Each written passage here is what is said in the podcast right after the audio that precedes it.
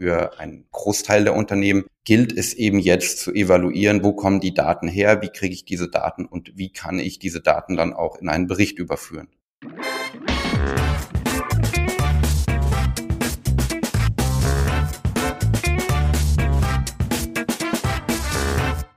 Herzlich willkommen zum Data Culture Podcast. Ich bin Carsten Bange, Gründer Geschäftsführer von BARC und zu Gast heute ist mein Kollege Chris Neubauer, BARC Analyst mit dem Schwerpunktthema Performance Management und ESG Reporting. Und darum soll es heute gehen. Wir werden lernen, was das überhaupt ist, was da auf Unternehmen zukommt und auf welche Unternehmen eigentlich in welchem Umfang, was es für Standards gibt, aber auch welche Herausforderungen heute schon da auf die Unternehmen lauern, die man vielleicht schon vermeiden kann. Letztendlich der große Appell, Reporting alleine reicht nicht aus. Wir müssen das Thema auch managen. Also nicht nur berichten, zum Beispiel wie der Carbon Footprint ist, sondern natürlich auch was dran tun. Das heißt, ESG Reporting wird sich verändern von einer reinen Reporting-Aufgabe, die erstmal natürlich im Vordergrund steht für viele Unternehmen, hin zu einem echten ESG Performance Management, wo dann eben auch geplant und analysiert wird. Viel Spaß mit der Folge.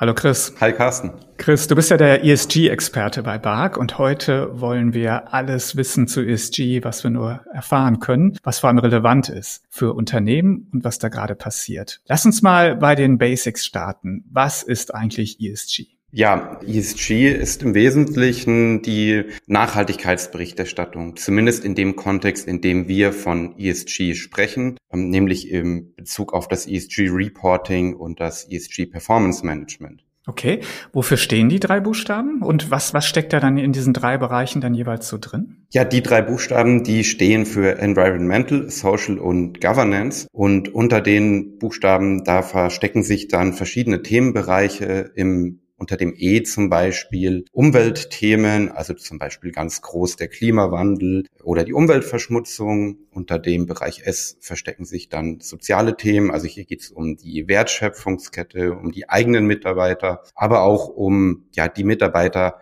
eben in der gesamten Lieferkette. Und im Bereich G, da sind eben Governance-Themen drunter angesiedelt. Also hier geht es also um die Vermeidung von Korruption, um Whistleblower-Richtlinien, um Diversität und eben um eine verantwortungsvolle Unternehmensführung.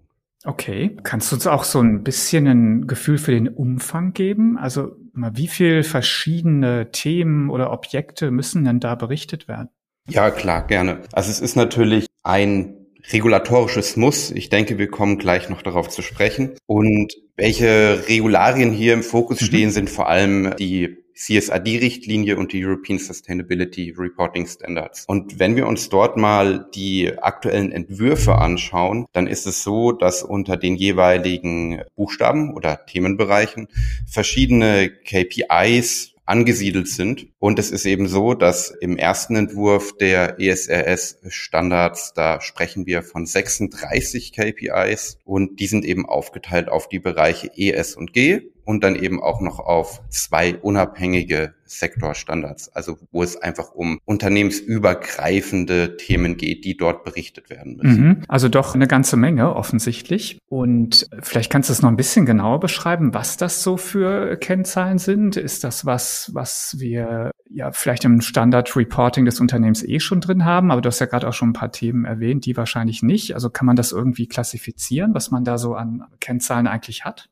Ja, gerne. Ich führe gern kurz die Kennzahlen aus. Also wir sehen im Bereich ESG natürlich primär nicht finanzielle Kennzahlen. Und untergliedert in die Bereiche ES und G können wir auch eine weitere Untergliederung vornehmen. Und zwar können wir untergliedern in qualitative und datenbasierte, also quantitative Kennzahlen. Und da ist es eben so, dass wir im Bereich der ESG-Richtlinien aktuell verschiedene Entwürfe haben. Wenn wir uns hier auf die European Sustainability Reporting Standards fokussieren, dann sehen wir eben, dass dort zwölf sektorunabhängige Standards existieren. Und die gliedern sich dann eben auf auf fünf Standards für den Bereich Umwelt, vier Standards für den Bereich Social und nur ein Standard für den Bereich Governance und dann auch noch zwei unabhängige Standards, die dann einfach unternehmensübergreifend sind. Und wenn wir uns das anschauen, ist der Großteil der Kennzahlen datenbasiert und unter zu den datenbasierten Kennzahlen gehören zum Beispiel der CO2-Fußabdruck, der muss natürlich irgendwo hergeleitet werden, sei es jetzt für Produkte oder das ganze Unternehmen. Im Bereich Social, da sprechen wir dann zum Beispiel auch von qualitativen Kennzahlen wie der Diversifizierung der Lieferkette. Und im Bereich Governance, da können wir dann sowohl qualitative als auch quantitative Kennzahlen verordnen, wie zum Beispiel die Vorstandsdiversifizierung, aber zum Beispiel auch Whistleblower-Richtlinien oder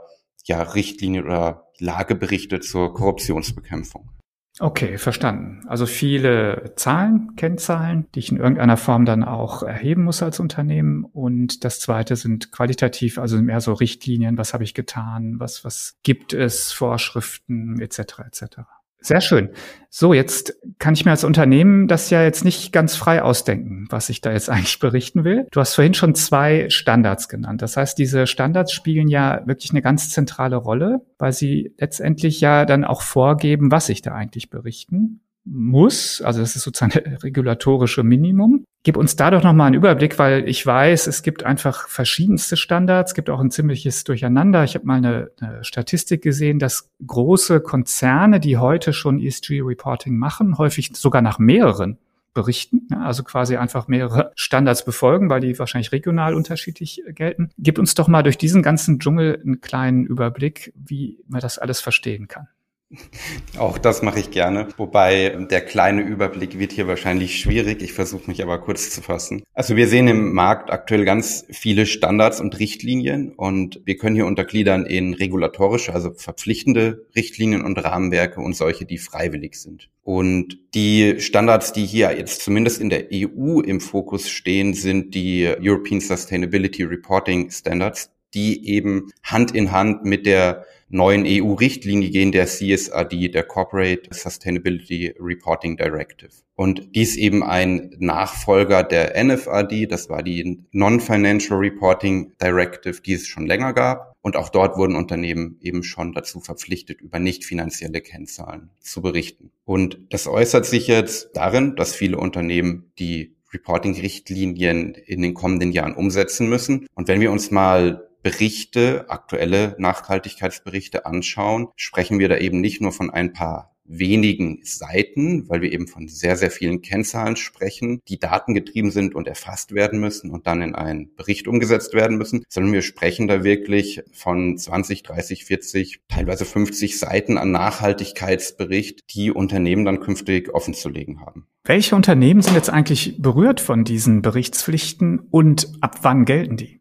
Ja, sehr interessante Frage. Also wir müssen hier A unterscheiden, für welchen Berichtszeitraum das gilt und was das Jahr der Berichtsveröffentlichung ist. Es ist aktuell so, dass 500 Unternehmen unter die bisherige NFAD fallen und gemäß der CFRD müssen genau diese Unternehmen im Jahr 2025 ihren ersten Bericht veröffentlichen für das Finanzjahr 2024. Andere Unternehmen, andere größere Unternehmen, die folgen dann im Jahr 2026 und müssen im Jahr 2026 für das Finanzjahr 2025 berichten. Und dann folgen auch schon die KMUs, also die kleinen und mittelständischen Unternehmen mit mehrheitlich unter 250 Mitarbeitern. Und diese müssen dann im Jahr 2027 berichten für das Geschäftsjahr 2026, haben aber die Möglichkeit, nochmal um zwei Jahre zu verschieben. Und hier greifen dann in der Ausbaustufe für das Geschäftsjahr 2025, also für die anderen größeren EU- und Nicht-EU-Gesellschaften, verschiedene Kriterien in Summe drei. Wir sprechen hier von 40 Millionen Euro Umsatz, 20 Millionen Euro Bilanzsumme und mehr als 250 Mitarbeitern. Und das sind eben in dieser zweiten Ausbaustufe die Kriterien, von denen zwei dieser drei Kriterien zutreffen müssen, damit die Unternehmen ESG-berichtspflichtig werden. Und in Summe kommen wir somit eben auf bis zu 50.000 Unternehmen in der EU und bis zu 15.000 Unternehmen in Deutschland, also einer Vervielfachung der Unternehmen, die künftig einen ESG-Bericht veröffentlichen müssen. Also schon eine ganze Menge. Das heißt, 2026 steigt dann die Zahl der berichtspflichtigen Unternehmen von 500 auf 15.000. Also ein Riesensprung. Bedeutet auch, dass sehr, sehr viele Unternehmen langsam dann auch mal anfangen sollten, sich mit dem Thema zu beschäftigen, weil wir ja sicherlich auch sehr, sehr viele Herausforderungen haben, äh, überhaupt an die Daten ranzukommen. Etc. Korrekt. Und auch wenn das Berichtsjahr erst das Jahr 2026 ist für die Unternehmen, die wir jetzt gerade genannt haben, ist es natürlich schon ab dem Jahr 2025 und mit etwas Vorlaufzeit für eine Integration einer möglichen Software schon vorab relevant. Also da kommt richtig was auf die Unternehmen zu. Also erstmal vielleicht nochmal abschließend gibt sehr, sehr viele Standards, aber jetzt der wesentliche für Unternehmen hier im deutschsprachigen Raum, also hier im Rahmen unserer Zuhörerschaft, ist dann, sind dann eigentlich diese europäischen. Also das ist die, worauf man sich dann wirklich konzentrieren sollte. Es sei denn, was ist denn mit einem global tätigen Unternehmen? Sind die dann weiterhin in der Situation, dass sie, was ich, und für Nordamerika dann nochmal andere Kennzahlen oder andere Berichtsobjekte aufbereiten müssen? Ja, also es gibt auch noch den IFRS-Standard, also den IFRS Sustainability Disclosure Standard. Ähm, dort ist es so, dass natürlich andere Kennzahlen berichtet werden müssen. Wir sehen aber aktuell, dass sich auch die verschiedenen Rahmenwerke und Richtlinien ein wenig ja einander annähern. Äh, von daher wird es grundsätzlich geht es um die gleichen Themen, wohingegen es aber natürlich Unterschiede gibt, die es zu beachten gilt. Und was du vorhin in der vorherigen Frage schon angesprochen hast, dass viele Unternehmen auch zwei Standards nutzen, liegt eben teilweise auch daran, dass Unternehmen gegebenenfalls multinational oder einfach international agieren aber auch nach innen als auch nach außen verschiedene Standards nutzen oder verschiedene Rahmenwerke nutzen, eben weil man damit auch verschiedene Ziele verfolgt. Das eine betrifft vielleicht eher die internen Stakeholder und mit dem, einem anderen Standard möchte man vielleicht eher die externen Stakeholder ansprechen oder man möchte mit dem einen Standard die Reporting-Pflichten erfüllen und der andere Standard ist für die interne Steuerung angedacht.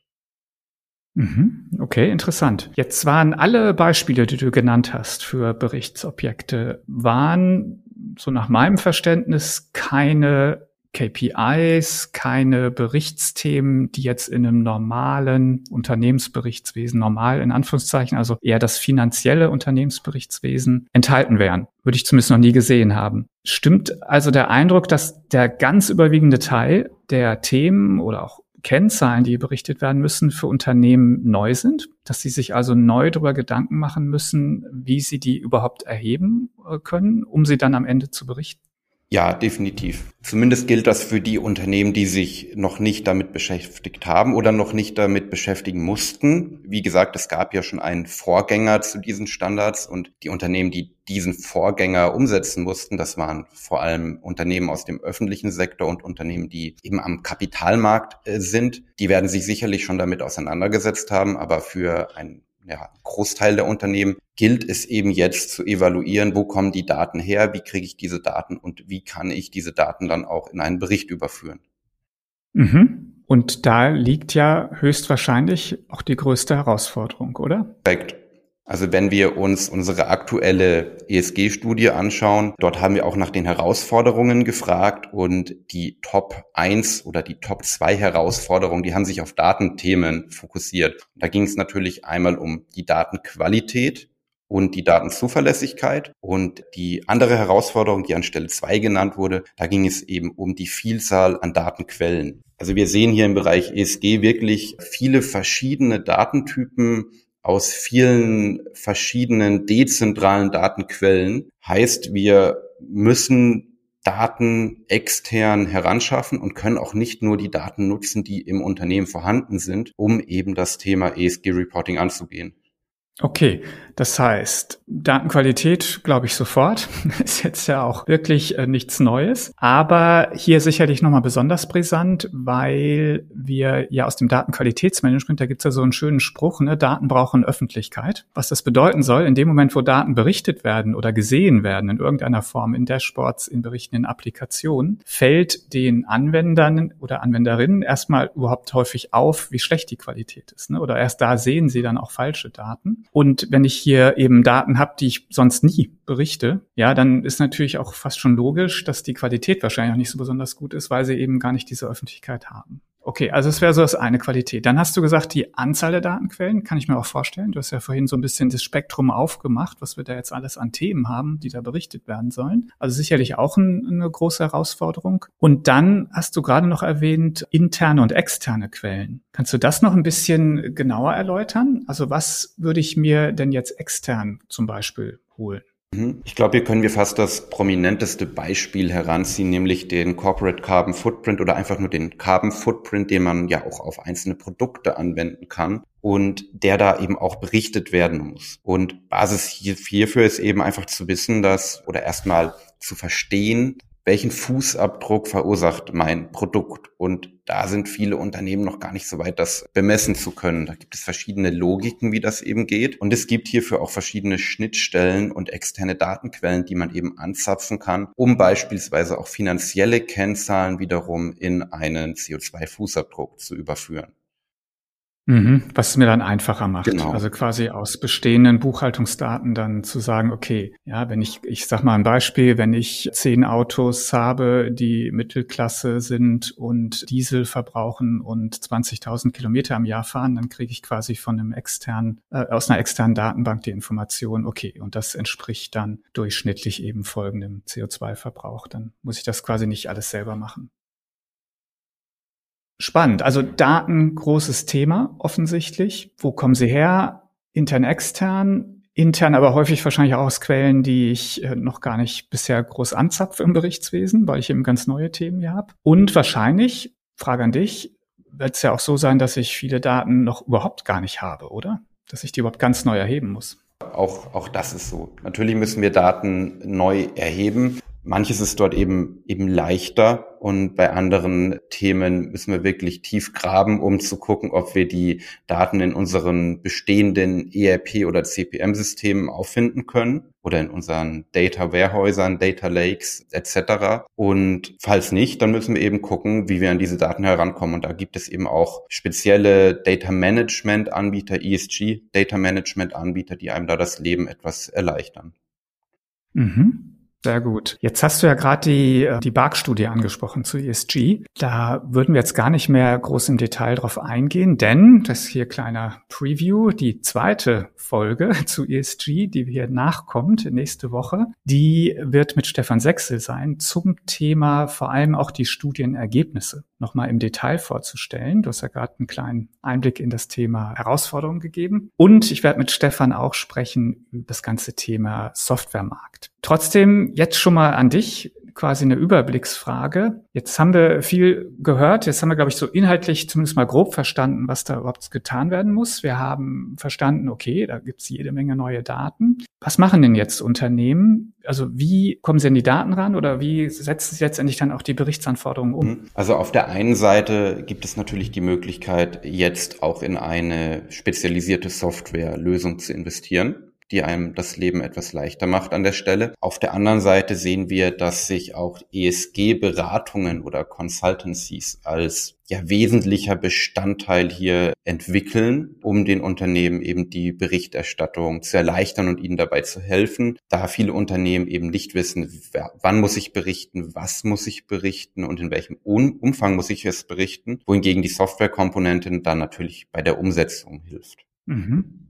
Sehr gut. In der Studie war auch eine Frage nach Verbesserungspotenzialen, gerade mit Hinblick auf die Daten. Vielleicht kannst du da nochmal kurz einen Einblick geben. Also wenn wir fragen nach Verbesserungspotenzialen, das legt ja dann so ein bisschen auch den, das Licht auf die aktuellen Probleme oder wo Unternehmen dann auch die großen Herausforderungen haben. Was ist da rausgekommen? Also das meiste Verbesserungspotenzial wird wirklich in dem Bereich der Datenintegration gesehen. Also hier knüpft das nahtlos an die Herausforderung an, wo wir eben die vielen verschiedenen dezentralen Datenquellen sehen und deswegen sehen die Unternehmen hier eben auch das meiste Potenzial. Zumindest ist das einfach einleuchtend. Also es, da geht es um ja die Data Collection und die Datenintegration aus den verschiedenen Quellsystemen. Auf der einen Seite das und auf der anderen Seite sehen wir dann eben wirklich so diese letzte Meile der Berichterstattung, also wenn es wirklich um die Berichtsveröffentlichung geht. Da haben Unternehmen im Bereich Disclosure Management natürlich schon bestehende Prozesse für die finanzielle Berichterstattung, die aber nicht eins zu eins anwendbar sind auf die nicht finanzielle Berichterstattung. Also hier wird auch noch viel Potenzial gesehen, weil eben Prozesse und Know-how vorhanden ist, man diese aber anders nutzen muss. Und der letzte Punkt, den man hier noch anfügen kann, ist wirklich die finanziellen Auswirkungen von ESG-Aktivitäten. Also hier sehen Unternehmen auch noch viel Potenzial und auch eine große Chance, auch mit ESG-Aktivitäten die Marge zu verbessern oder Kosten einzusparen. Okay, wie das? Also es klingt ja, also erstmal habe ich, okay, ich habe hier eine, eine, Berichtspflicht. Das ist ja erstmal Zusatzaufwand, würde ich sagen. Also wie, wie kommst du zu dem Schluss? ESG ist natürlich erstmal eine Berichtspflicht, die dann auch sehr viele Unternehmen betreffen wird. Wir haben jetzt noch gar nicht darüber gesprochen, wie viele, aber im Wesentlichen ist ESG, wenn man es als integrierten Bestandteil des Unternehmertums oder des wirtschaftlichen Arbeitens betrachtet, ordnet sich das relativ gut in einen Performance-Management-Prozess ein. Das bedeutet, wenn wir etwas berichten, dann können wir es im Umkehrschluss auch messen, dann können wir es planen und wenn man dann noch versteht, dass natürlich an diesen ESG-Aktivitäten auch Kosten daran hängen, schauen wir uns nur mal die Energiepreise zum Beispiel an im letzten halben Jahr und man jetzt einfach mal davon ausgeht, man reduziert seinen Fußabdruck, indem man weniger Energie verbraucht, dann hat man sowohl einen positiven ESG-Impact als auch einen positiven Kostenimpact, wenn man es denn so sagen kann. Also alles, was ich in Bezug auf ESG im Performance Management eben berichten kann, kann ich messen, kann ich planen, kann ich forecasten, berichten und dann eben auch monitoren und die verschiedenen operativen Prozesse eben auch einsteuern, um eben einen finanziellen Impact daraus zu ziehen. Absolut. Wir hatten im Podcast ja schon zwei Folgen zum Thema Sustainability. Einmal eben das Beispiel von äh, Zalando und, und das andere war eben der äh, Oliver Dörner von der Commerzbank, ja, die beide eben darüber gesprochen haben, ja, was, was für Einflussgrößen es gibt. Aber letztendlich, was ich immer wieder höre, jetzt nicht nur in dem Podcast, ist, dass natürlich immer dann besonders interessant für Unternehmen wird, wenn diese Sustainability Ziele und Veränderungen natürlich in Einklang stehen mit den wirtschaftlichen Zielen. Also was ich, wenn ich irgendwo sage, ich muss meinen Footprint möchte ich reduzieren und muss deshalb Energie sparen, dann ist natürlich gerade wenn Energie teuer ist, hat das natürlich auch einen wirtschaftlichen Effekt und dann habe ich beide Ziele im Einklang und das sind natürlich die, die ich besonders gerne habe und im Zweifel dann auch leichter erreichen kann, als wenn ich im Gegen in Widerspruch stehe, ne? wenn also meine Maßnahmen erstmal sehr viel zusätzliche Kosten erzeugen. Aber dennoch werde ich sie ja tun müssen, weil ich ja denke mal, neben dem Reporting, was ich ja mache, möchte ich ja wahrscheinlich auch bestimmte Ziele verfolgen, oder? Also das ist das, was man unter dem ESG Performance Management eben verordnen kann. Und es gibt Lösungen auf dem Markt, die genau das mitbringen, die genau aufzeigen, wie, wie verhalten sich meine Finanzen, wie verhält sich meine Bottomline, wenn ich an meinen ESG-Aktivitäten schraube und die natürlich auch den Rückschluss anbieten. Also man kann natürlich auch an der Bottomline schrauben, an den finanziellen Input schrauben und sieht, wie sich die ESG-Aktivitäten verhalten. Und die bieten eben genau diesen Vorteil, dass man einen guten Mittelweg daraus finden kann oder sich das Ganze gegenseitig auch befruchten kann. Mhm, okay. Aber um es vielleicht jetzt mal wirklich klar zu machen, die von dir genannten Standards beschreiben jetzt erstmal nur, was ich berichten muss. Da steht jetzt nicht drin, dass ich zum Beispiel meinen Carbon Footprint auf ein bestimmtes Niveau reduzieren muss oder ähnliches. Das sind dann eher die Dinge, die die Unternehmen dann quasi selbst unternehmen, oder? Korrekt, genau. Das hast du richtig zusammengefasst. Die Richtlinien, die geben quasi die Leitlinien, die rechtlichen Leitlinien vor und die Berichtsstandards und Rahmenwerke, die operationalisieren dann das Ganze und überführen das dann eben in, in Berichtsstandards, wie auch der Name der Standards ja sagt. Und das ganze ESG Performance Management, das sind dann interne Prozesse, die man oder die Unternehmen auslegen können, wie sie möchten. Und äh, daraus aber natürlich auch, wie gerade schon mehrfach angesprochen, auch sowohl positive ESG-Auswirkungen als auch finanzielle Auswirkungen ziehen können. Mhm. Das Thema Carbon oder Greenhouse Gas Emissions scheint mir doch dieses ganze ESG-Thema sehr stark zu dominieren. Also zum einen, wenn darüber gesprochen wird, ist das eigentlich immer das Hauptbeispiel. Das zweite ist, wenn ich jetzt eben an so konkrete Ziele von Unternehmen denke, Ja, die also jetzt, wie du sagst, ja richtig, okay, das Reporting ist zwar nett, aber da verändere ich erstmal gar nichts mit. Da beschreibe ich ja erstmal nur den äh, Zustand. Immerhin bringt Sichtbarkeit, aber Performance Management wird ja bedeuten, so, jetzt muss man eigentlich auch Ziele setzen, das planen. Und da sieht man natürlich also aus meiner Sicht sieht man sehr stark oder sehr häufig dieses Thema natürlich CO2-Reduktion, was man ja auch gut verstehen kann. Ist ja auch das sozusagen das Thema unserer Zeit irgendwo. Also erstmal stimmt die Beobachtung oder gibt es auch andere Ziele, Berichtsobjekte, wo du auch viel Aktivität siehst, dass da Unternehmen sich dann auch Ziele setzen und nicht nur wie im CO2-Bereich sagen, was ist ich, ich möchte das bis in fünf Jahren halbieren und in zehn Jahren möchte ich neutral sein oder irgendwie sowas. Gibt es da auch andere Bereiche oder ist es letztendlich eigentlich dieser eine, der alles andere dominiert? Also deine Wahrnehmung stimmt auf alle Fälle. Wir sehen das auch im Softwaremarkt, dass sich viele Lösungen natürlich dem gesamten Thema ESG verschreiben, aber noch mehr Lösungen dem Thema E verschreiben, also nur der Umweltkomponente, die dann eben sagen, oder für sich beanspruchen, wir sind eine Point Solution, wir spezialisieren uns im Bereich Umwelt. Wir gehen genau diese Themen an und dort dann auch oft vermehrt das Thema Greenhouse Gas Protokoll an, Scope 1, 2 und 3 Emissionen an und beschäftigen uns mit dieser Baustelle und überlassen den Bereich S&G anderen Anbietern oder den Unternehmen selber. Okay, spannend. Damit sind wir eigentlich auch schon so ein bisschen beim Bereich Chancen. Ne? Wir haben jetzt schon viel über Herausforderungen gesprochen.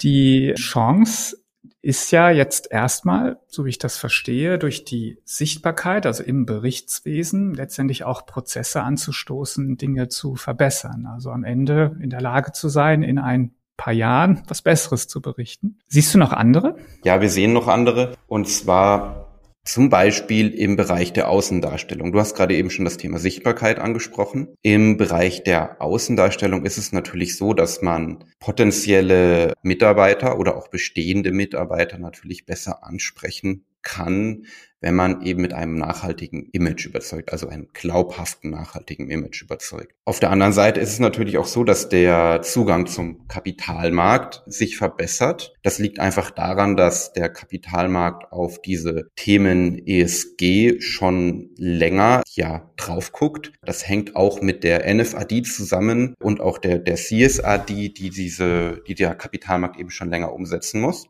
Und dann zuletzt sehen wir natürlich auch einen, einen positiven Impact der Außendarstellung, wenn wir uns anschauen, was Zulieferer betrifft oder Mitbewerber betrifft, sodass man gegebenenfalls bei einem Zulieferer eher den Zuschlag kriegt oder auch den Vorteil gegenüber einem Mitbewerber erhält.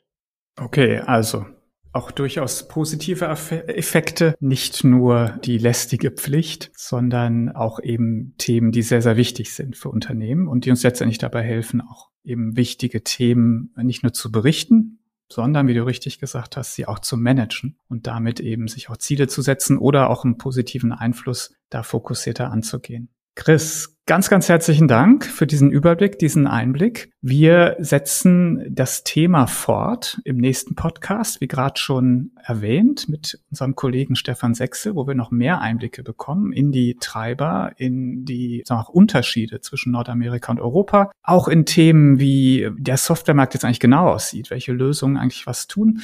Also noch viele, viele spannende Themen, die wir hier besprechen können in dem Umfeld. Aber auf eins sollten wir vielleicht abschließend jetzt noch hinweisen, denn wir machen von Bark aus eine Veranstaltung zu dem Thema. Im November gibt es die Veranstaltung Digital Finance and Controlling online, DFC. Und wir machen den ganzen Tag nur zu ESG Reporting und lassen da verschiedenste Anbieter zu Wort kommen. Wir können also auch Lösungen sehen und kriegen, glaube ich, dann nochmal einen deutlich besseren Einblick. Christa, bist du natürlich auch sehr, sehr aktiv. Ich freue mich schon auf die Veranstaltung und bedanke mich jetzt nochmal bei dir für den Überblick und sage nur bis bald. Tschüss. Danke, dass ich dabei sein durfte. Tschüss. Yeah.